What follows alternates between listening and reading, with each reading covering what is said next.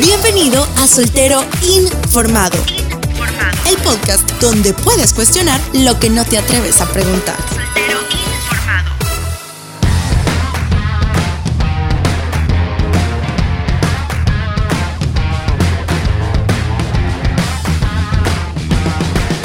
Hola David, ¿cómo estás? Muy bien Omar, muy bien, muy contento de estar cerrando esta serie de programas que estaban ideados como uno solo, pero se nos convirtieron en cuatro. Sí, mira, yo pensé que con uno íbamos a lograr cubrir todo el tema, pero se nos extendió y fue algo bastante informativo y realmente créeme que yo he aprendido bastante con esto. Estoy tratando de poner en práctica el último que tuvimos porque realmente me botaste varios paradigmas que yo tenía. Sí, hablando de paradigmas son cosas que, que realmente uno va adquiriendo con el tiempo, esa es la verdad. Y el tema de hoy, no tengo muy claro el concepto a qué se refiere cuando tú decís no necesito a nadie. Si quieres, para ponernos en contexto, hagamos un pequeño resumen de lo que anteriormente hemos estado platicando. Dijimos que podemos tipificar en cuatro las principales razones por las que tú decides estar soltero. Ajá. Número uno era porque tienes un corazón roto, porque has tenido una serie de relaciones que han terminado muy mal, han roto tus ilusiones, tu confianza en las personas y no es un lugar bonito para estar, sinceramente. En segundo lugar, hablamos acerca de estar soltero, de estar soltero porque eres egoísta. Entonces, porque has desarrollado una forma de protegerte a ti mismo o simple y sencillamente de obtener lo que quieres sin necesidad de compromisos.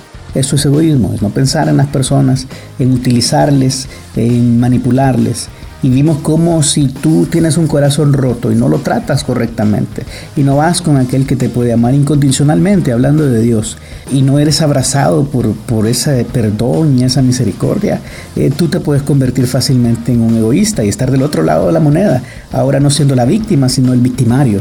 Y eso es terrible. Hablamos también de, de, un tercer, de una tercera causa que es inmadurez. Y dijimos que la inmadurez no necesariamente es mala, es simplemente no estar preparado para dar el paso.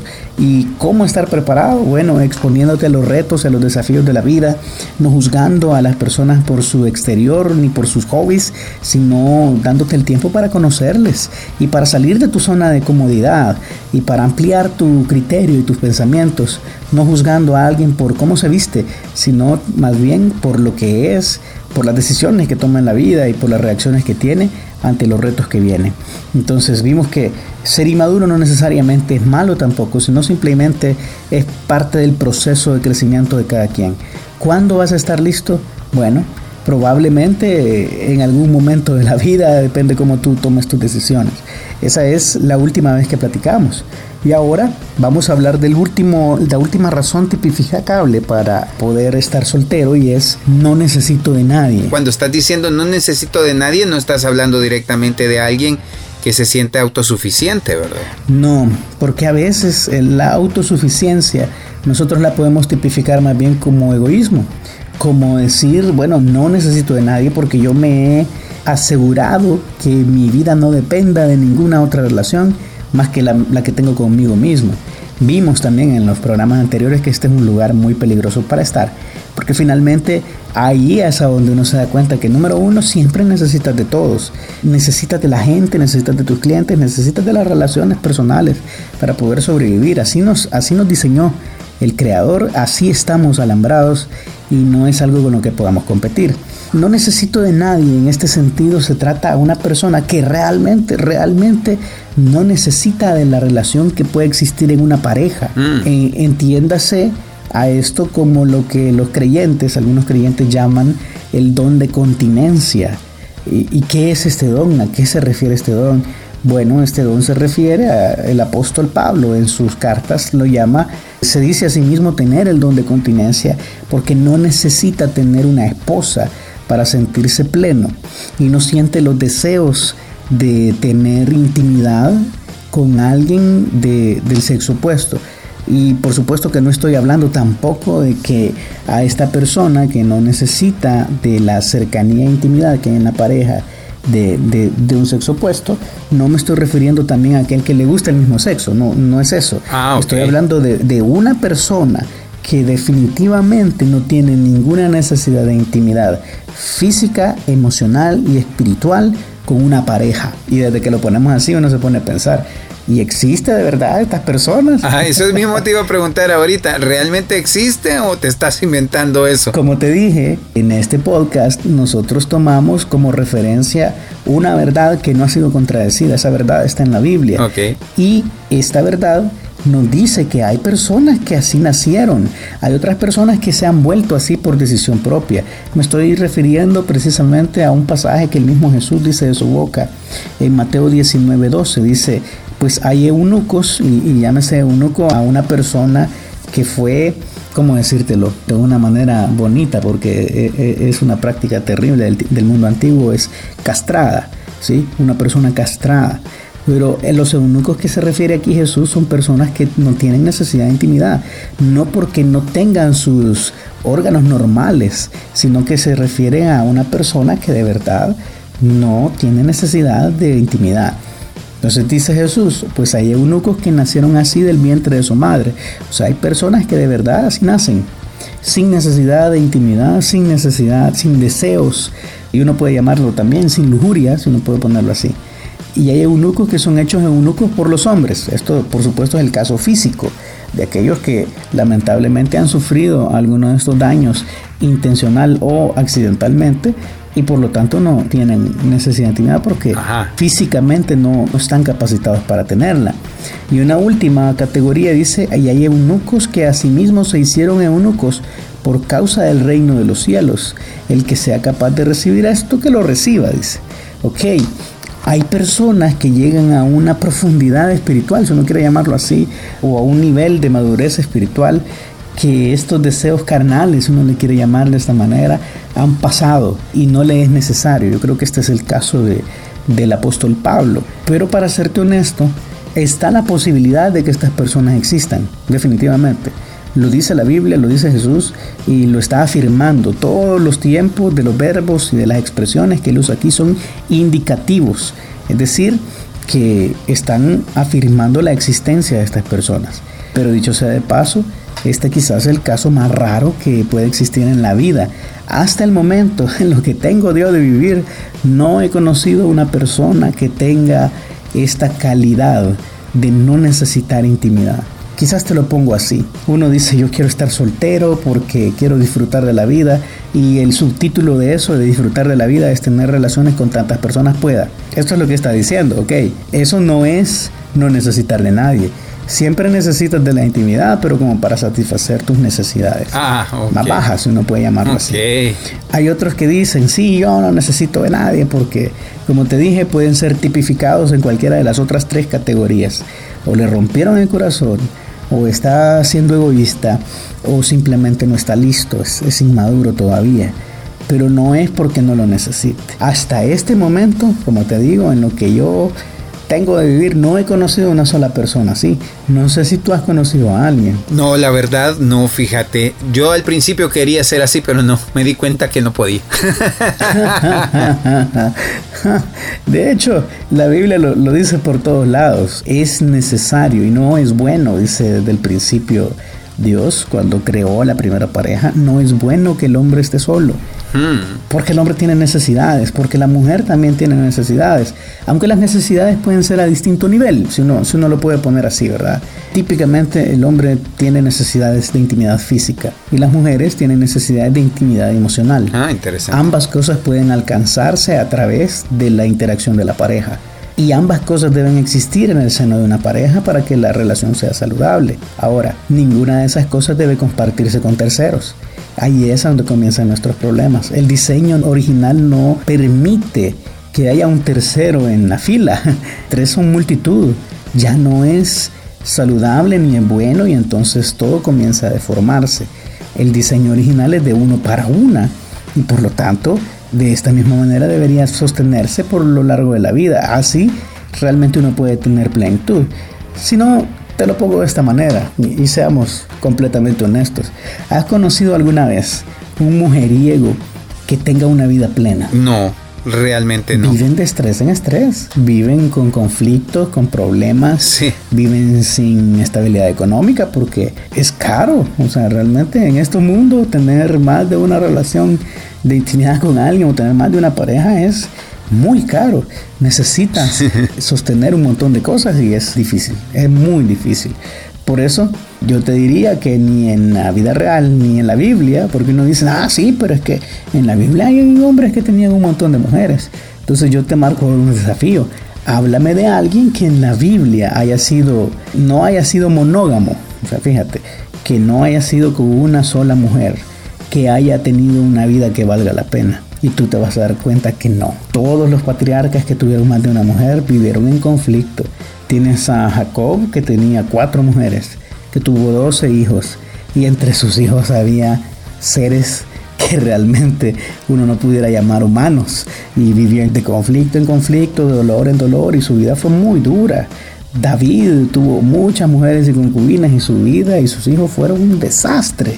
Salomón tuvo mil, mil mujeres y de esas mil mujeres nos sacó una. Imagínate mil suegras. Ay, no. es horrible, es horrible. Solo pensarlo me da como un escalofrío detrás de la espalda que, es terrible. Entonces, no estamos hablando de eso.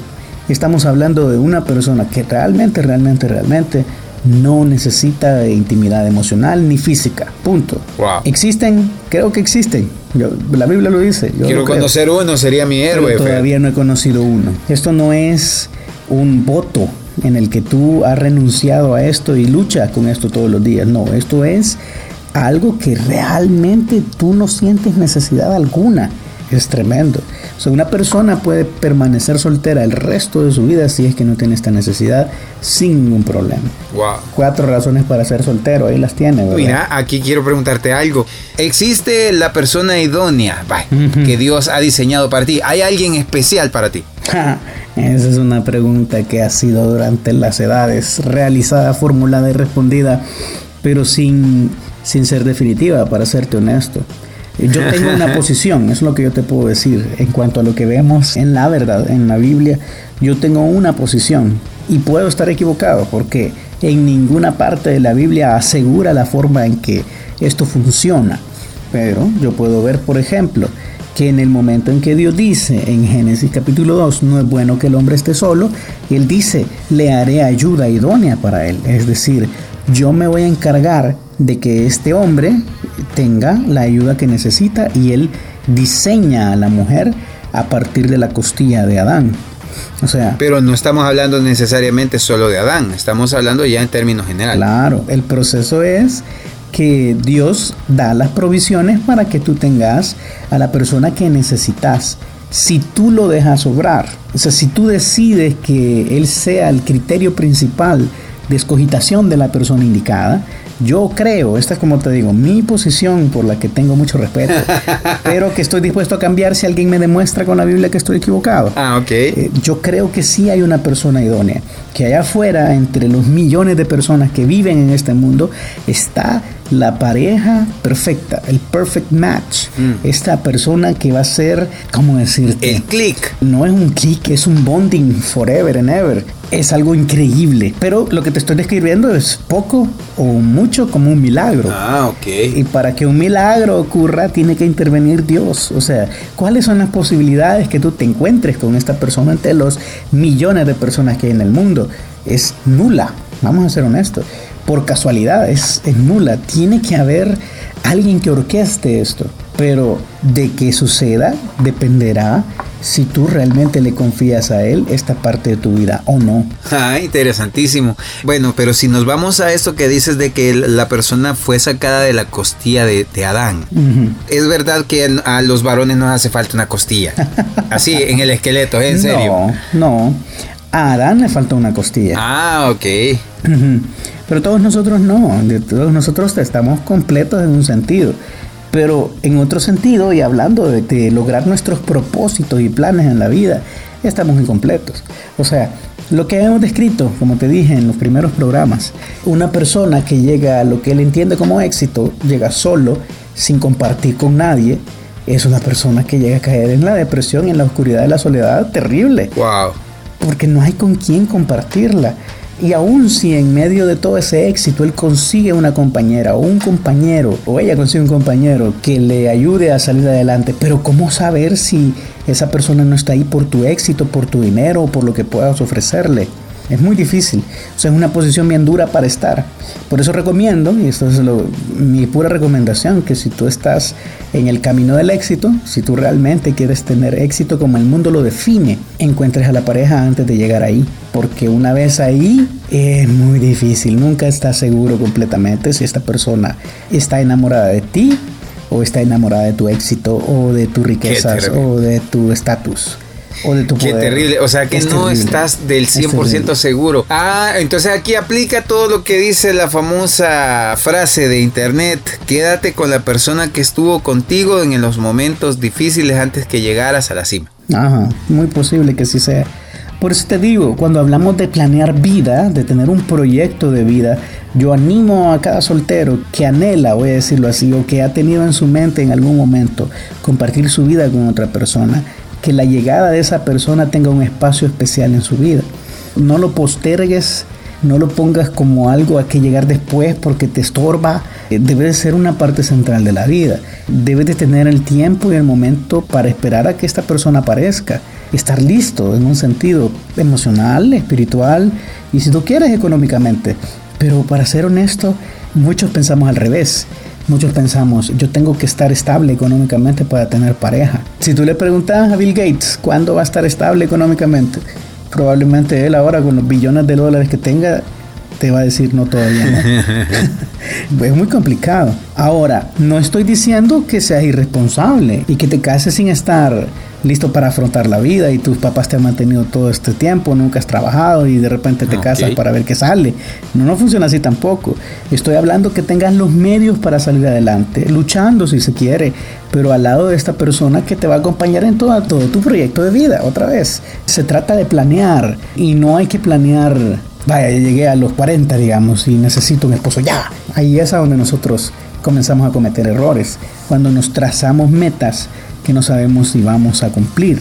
Eh, hablemos, de, hablemos de estar listos. Yo creo que la forma de estar listo es que tú te preocupes por ser el hombre o la mujer que este tesoro que Dios te va a dar se merece. O sea, uno siempre está pensando, a mí me encantaría tener una mujer de oro, sí, pero ¿qué clase de esposo vas a ser para ella? Ah, Tienes que ser mínimo de oro. O sea, a lo que me refiero es, todo el mundo se preocupa por la persona que le va a llegar, pero no le preocupa qué tipo de persona es él para ofrecer. O sea, ahí tenemos algo que debemos trabajar desde ya y desde ahora, desde cada día, hasta volvernos mejores personas, a madurar emocional y espiritualmente para estar listo en el momento en que Dios te cruce con esta persona si es que tú dejas a Dios hacerlo. ¿Sabes cómo es? Esto es una combinación de factores. Es como una conjunción de estrellas, si uno quiere llamarlo así. La alineación planetaria. Coloquiales. Tienes que estar listo en el sentido económico, sí, de verdad, por lo menos para salir adelante. Pero tienes que estar listo emocionalmente y espiritualmente para ser número uno. Y recordemos que el diseño que Dios ha puesto es, es un diseño muy específico Tienes que estar listo para tener la responsabilidad última por su pareja si eres hombre. Hablando de ser la cabeza del hogar, no es el que tiene la corona, es el que cuida de todo. Tienes que estar listo para proteger, para amar a una mujer. Y si tú eres una mujer y vas a ser ayuda idónea de alguien, debes estar lista para sujetarte a la autoridad de alguien que probablemente no es más capaz que tú, no es más inteligente que tú, simplemente está ahí puesto porque Dios lo ha provisto como un tesoro para ti. O sea, es difícil creerlo y mucho más difícil practicarlo. Por eso, siempre recomiendo que para estar listo, en lugar de cumplir todos los demás objetivos, nos preocupemos por qué tipo de personas somos ahora y si estamos listos para que Dios nos provea con esto que va a ser tan valioso. O sea, yo no, no te puedo decir ni, ni te puedo cuantificar cuál es el valor de una mujer que esté dispuesta a estar contigo en las buenas y en las malas, en la salud y en la enfermedad, en la riqueza y en la pobreza. Eso es algo que ahora no tiene precio. Uno puede comprar una mujer, pero esa, la calidad de esa mujer siempre va a depender no de lo que hayas pagado por ella, sino de, de quién es ella. Y una mujer que se pueda comprar probablemente no valga la pena. Qué duro, porque tú estás queriendo comprar algo que al final no es un diamante, sino que es un siliconio. No, hablemos de oferta y demanda. Siempre que tú puedas comprar a alguien, va a haber alguien con mayor capacidad que pueda pagar más. Ah, ok, cierto. Entonces siempre existe la posibilidad de que alguien la pague mejor y se la lleve. Sí, eso sí está horrible, mira. Soltero informado sirve para esto, para que tú traces un proyecto de vida realista, para que tú te pongas metas de vida que te permitan de alguna forma desarrollarte integralmente para que salgas de tu zona de comunidad o de tu zona egoísta, si quieres llamarla así, y vayas a convertirte en la mujer o el hombre que esta persona que Dios te quiere dar se merece. O sea, si uno quiere, voy a ponerlo así, si uno quiere jugar en un equipo de élite, tiene que ser un jugador élite. Si tú quieres un matrimonio que vale la pena, tienes que ser un esposo o una esposa que valga la pena. O sea, realmente siempre nosotros pensamos en qué van a darnos a nosotros. O sea, qué, qué, qué, qué es lo que vamos a recibir de esa persona que tanto anhelamos. Pero muy pocas veces nos ponemos a pensar qué podemos dar nosotros para poder enriquecer a esta persona, cómo ayudarle a ser una mejor persona, cómo que crezca tanto físico, espiritual, económico, cómo poder ser de apoyo y ayuda. Eso casi nadie lo piensa en realidad, casi siempre piensa en qué beneficio voy a tener yo al tener a esta pareja. Sí, eso en una definición simple es egoísmo. Eso, eso sí es terrible. ¿Sabes qué es? La definición bíblica del amor, como hemos llegado a la, conclusión, no es un sentimiento. Ajá. Dijimos que es una, es una combinación de una cantidad increíble de decisiones voluntarias que buscan el beneficio de la persona amada. Sí.